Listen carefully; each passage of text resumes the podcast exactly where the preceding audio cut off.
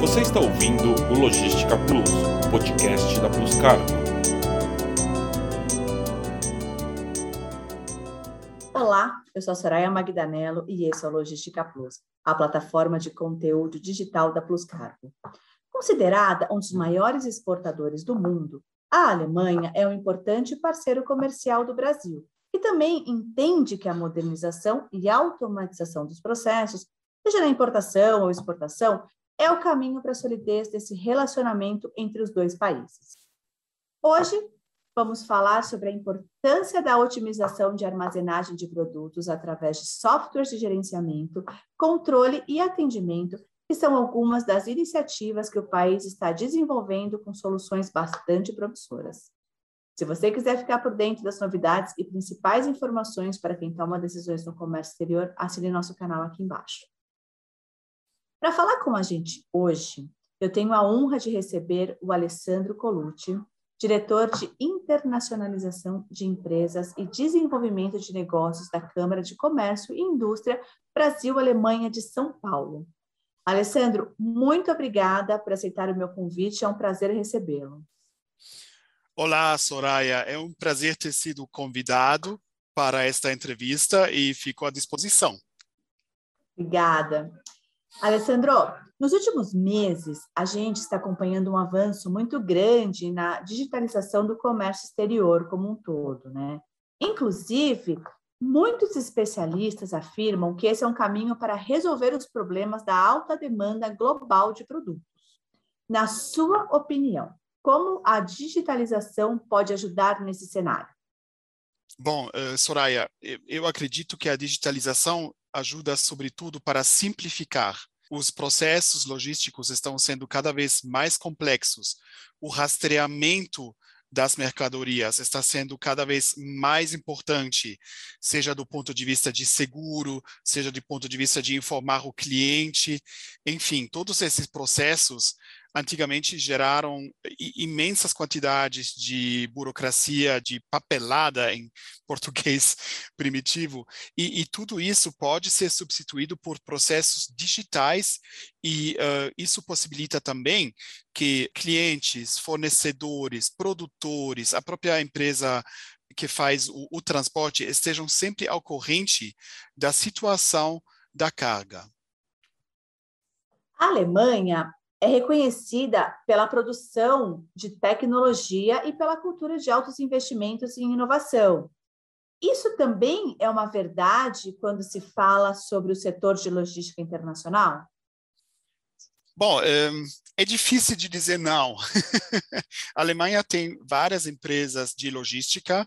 Uma delas é a famosa ADHL, né, que é uh, alemã, que atua também com muito sucesso aqui no Brasil, e tem também um ecossistema de startups, empresas de pequeno e médio porte, que oferecem serviços para simplificar os processos logísticos. Mas eu gostaria de ressaltar que, que essas empresas oferecem muitas vezes soluções, por exemplo, de sensoriamento, de criação de um gêmeo digital, que são produtos, serviços que podem ser utilizados em várias indústrias, não só na logística, mas também na, na tradicional produção no chão de fábrica, por exemplo. E essa realidade é, de trabalhar com inovação no comércio exterior é uma característica que vocês observam nos demais países europeus também? Há um plano para fazer melhorias no setor vindas do bloco? Bom, eu não posso falar para a União Europeia como um todo. Eu aqui represento só, entre aspas, a Câmara de Comércio e Indústria Brasil-Alemanha. A gente viu algumas rupturas durante a pandemia. Um, teve algumas cadeias de fornecimento que foram interrompidas por causa de fechamento temporário de fronteiras, por causa também simplesmente porque empresas pararam de produzir, e isso um, gerou discussões dentro da União Europeia se ela, por causa da pandemia, não passou eventualmente por um pequeno retrocesso. Porque a ideia da União Europeia é de ser uma economia sem fronteiras, e de repente, com a pandemia, os países voltaram a alguns reflexos, como posso dizer, nacionalistas, achando que a solução do problema era a nível nacional, em vez de pensar em um nível europeu. É um, é um fato que, ao meu parecer, tem que ser repensado pelos uh, governos europeus e também pelos ministros, por exemplo, de transporte da União Europeia, que isso não possa se repetir no futuro. Fronteiras de caminhões, com caminhões, engarrafamentos de quilômetros e quilômetros, é uma imagem que, ao meu parecer, não combina com a ideia do mercado comum da União Europeia. É, infelizmente, essas filas de caminhões aconteceram praticamente no mundo todo, né? Sim.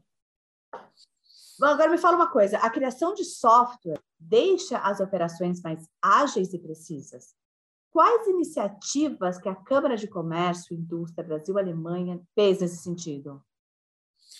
Então, um, o que observamos aqui no Brasil, um, praticamente concomitante com a pandemia, foi uma explosão do e-commerce.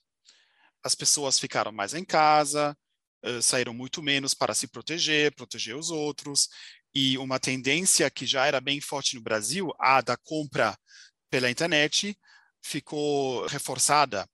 Houve uma explosão, realmente, com as consequentes uh, fusões e aquisições que vimos nos últimos meses, nas últimas semanas, novidades né, da, das lojas americanas, comprando uma plataforma, Magazine Luiza, tendo um sucesso enorme online, né, Magalu, e claro que tivemos que reagir. Então, propomos para o Ministério de Economia da Alemanha de realizar um evento voltado para essa indústria, para essa realidade do e-commerce e da logística no Brasil.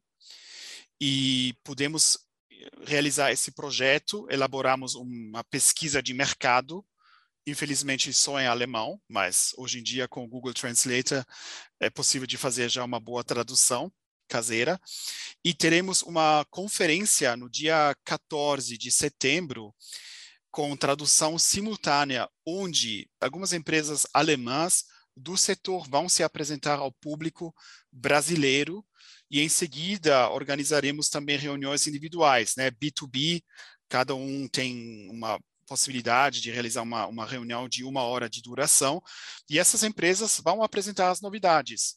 É possível de realizar uma fábrica sem papel? É possível de realizar processos simplesmente digitais? Sim.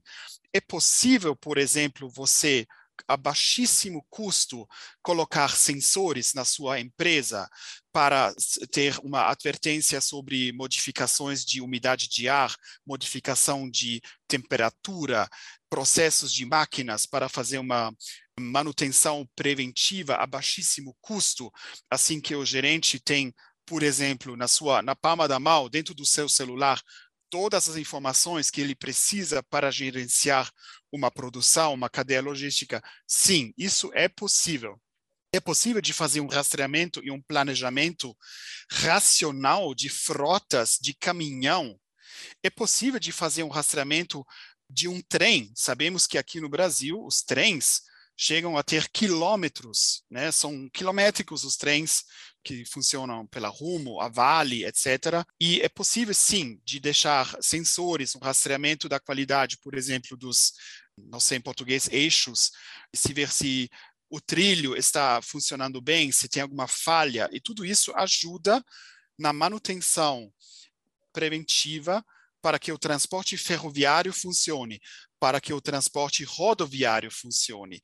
Então, o que vamos mostrar que é possível com medidas relativamente simples e nem caras, de você aumentar extremamente a eficiência das, dos processos, a segurança contra incêndios, uh, por exemplo, pensamos nos frigoríficos, de ter um controle muito bom das temperaturas, da higiene, etc. Isso vai ser mostrado, apresentado na nossa conferência 14 de setembro.